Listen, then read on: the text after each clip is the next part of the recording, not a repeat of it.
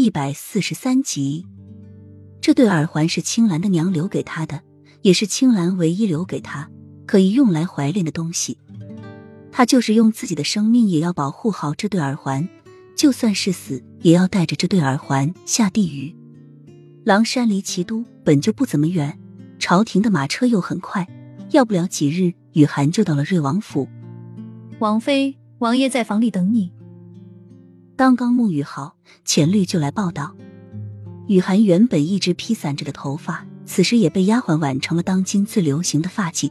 浅绿本准备给雨涵画上宫妆，但是雨涵却拒绝了。她马上就要成死人了，然后喂狗，画的再漂亮，最后还不是一滩血迹。他和青兰的事情，想必墨尘也应该全都告诉瑞王爷了。以他的暴力，今晚估计是要好好的折磨他致死。王爷。王妃来了。小西子看见雨涵朝这边走来，便进屋朝瑞王爷禀报。正在提示作画的齐盛瑞，抬起一双好看的桃花眼，在灯下的容貌本就阴柔如金，看起来更显一种妖媚的姿态。看见走进来的雨涵，眼底撩过一片惊艳，倏的又慢慢沉淀下来，薄厚适中的唇角轻轻弯起一抹带笑的弧度。外面好玩吗？